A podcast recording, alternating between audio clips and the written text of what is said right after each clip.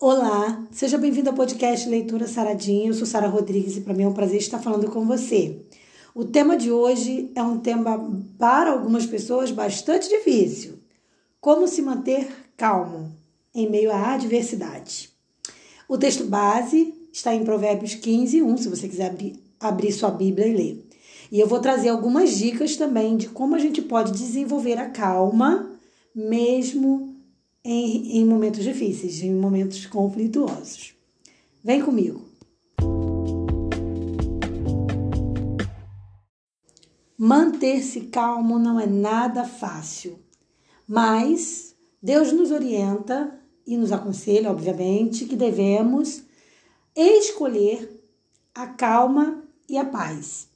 Em Provérbios 15, versículo 1, diz assim: A resposta branda desvia o furor, mas a palavra dura suscita, suscita a ira.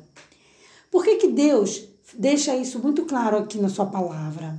Porque ele sabe que se a gente não desenvolver algumas práticas para nos momentos de adversidade se manter calmo, isso não só vai trazer problemas para gente físicos e emocionais, como também pode criar problemas de relacionamento e problemas de saúde, pode prejudicar nosso trabalho e também prejudica o nosso testemunho na fé, né? Como bons cristãos, a última coisa que a gente gostaria era de, de envergonhar o nome do Senhor, mas infelizmente às vezes isso acontece. Então, quais práticas que eu posso ter ou, ou fazer para não correr o risco de envergonhar o nome de Deus, envergonhar o Evangelho, dar um mau testemunho quando eu enfrento uma situação que tira a minha paz, que tira a minha calma. Existem várias coisas que a gente pode fazer.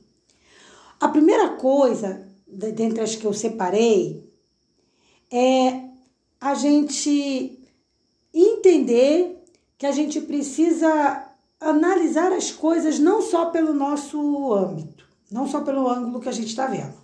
Então, é um pouco difícil, mas a gente tem que tentar, como se diz comumente, se colocar no lugar do outro. Porque às vezes a percepção que a gente tem de uma situação é diferente de uma, de uma percepção que uma outra pessoa tem.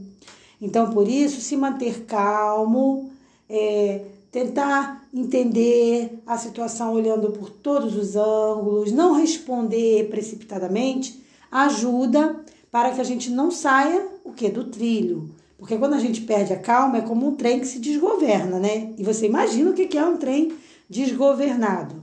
Tem que ter muita cautela, tem que ter calma mesmo para, para não ter as suas emoções desgovernadas. Em alguns momentos, a gente vai precisar é, mudar a forma que a gente vê as coisas. Agora, eu estou falando isso não no aspecto bíblico, porque a Bíblia é uma só e a gente tem que interpretar a Bíblia corretamente. Mas na questão social, na questão de relacionamento, forma de ver a vida, as pessoas são diferentes. Então a gente tem aquela questão da quebra de paradigma, porque às vezes a gente é criado pensando uma coisa e depois a gente descobre que aquilo que a gente foi ensinado não estava tão correto. Então, a gente tem que estar aberto à avaliação, mas sempre com um olhar bíblico. Então, você sempre vai olhar uma situação e, e observar: será que a minha maneira de ver está correta? Se ela está contrária à Bíblia, já é para você mudar. E se a Bíblia não fala nada a respeito daquilo, o ideal é o quê? Buscar o Senhor em oração, avaliar, porque às vezes a gente pode real, realmente estar pensando uma coisa equivocada. E aí a gente acaba se estressando, perdendo a calma, defendendo nossa, nossa forma de ver. Quando pode acontecer, eu não estou dizendo que sempre vai ser assim, mas pode acontecer de às vezes a nossa forma de ver não ser correta. Então, daí por isso a importância de se manter calmo, tranquilo, tá? É, outra coisa também, muitas das coisas que tiram a nossa calma são é, vem do fato da gente querer que as coisas aconteçam e permaneçam como a gente quer. A gente precisa entender que o nosso foco tem que estar naquilo que a gente tem controle. Naquilo que a gente não tem controle, a gente não deve colocar o nosso foco, porque como, como já a frase já diz, né? Se a gente não tem controle, para que, que a gente vai se é, perder todo equilíbrio numa coisa que eu não posso mudar? Então, parar de ficar tentando mudar os outros é o ideal, tá? Então, por isso a palavra de Deus diz: a resposta branda desvia o furor. Se a gente vai com tudo, se a gente vai para briga, é óbvio que isso não vai terminar bem. É óbvio que isso vai trazer problemas, dificuldades de relacionamento.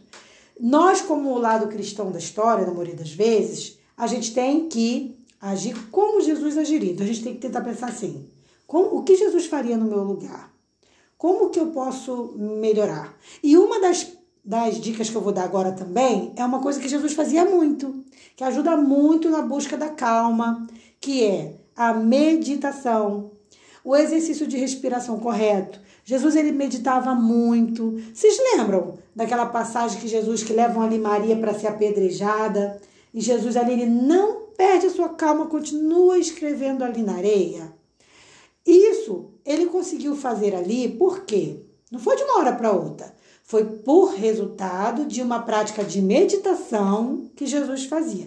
Você lembra que Jesus, ele sempre vai ao monte, a gente vê isso na Bíblia, né? Ele sempre vai ao monte, ele sempre ora, ele sempre está buscando o Senhor, Deus, né? Deus Pai. Então ele está ali como homem, embora Deus também, mas ele não usou o, momento, o seu poder de Deus em momento nenhum, tá? Quando esteve aqui como homem. Senão isso ia invalidar a, a, a, o sacrifício dele. Mas aí o que, que ele faz? Ele, como homem, ele faz o que o homem tem que fazer. Então, ele deixa pra gente um exemplo. Meditar. Então, meditação ajuda muito. Você meditar, você parar, respirar, fazer o exercício de respiração correto. Isso tudo ajuda a gente a ter calma, a ter serenidade, tá? É claro que é, outras práticas também, como dormir bem, se alimentar bem, fazer exercício físico, isso tudo também ajuda, porque se você está num ambiente de estresse, desculpa, e você tá ali, você hum, é, se alimentou mal, dormiu mal, isso tudo vai colaborar para o teu estresse. Depois vem o quê? Como um bom cristão que você é. Se você perde a calma, depois vem um arrependimento, a tristeza de alma. Porque você acaba falando o que você não queria, você acaba agindo da maneira que você não queria. E isso não é bom para o seu desenvolvimento da fé. Porque o inimigo pode usar isso contra você. Então, te entristecendo, colocando na sua cabeça que você não é capaz, que você não é cristão de verdade, entendeu?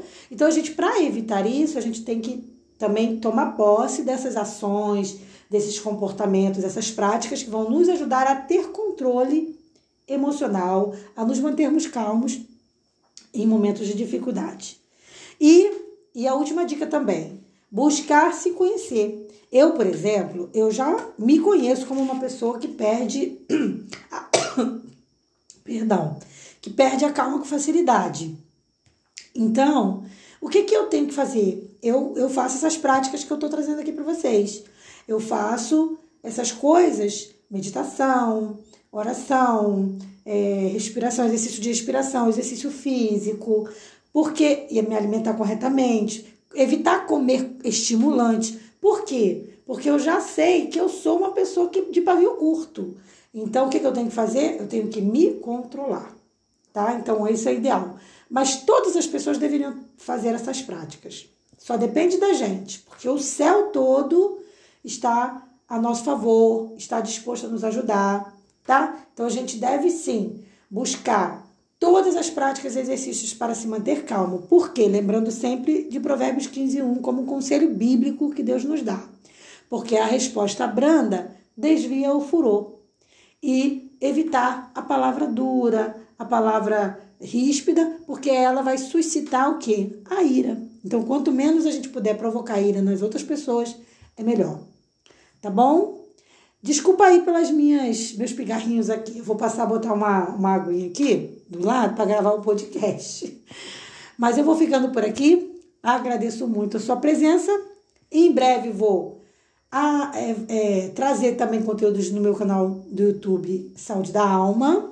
Depois eu vou deixar aí o link para vocês. Vou trazer o link para vocês, onde a gente vai se ver. Onde vocês vão me ver, melhor dizendo.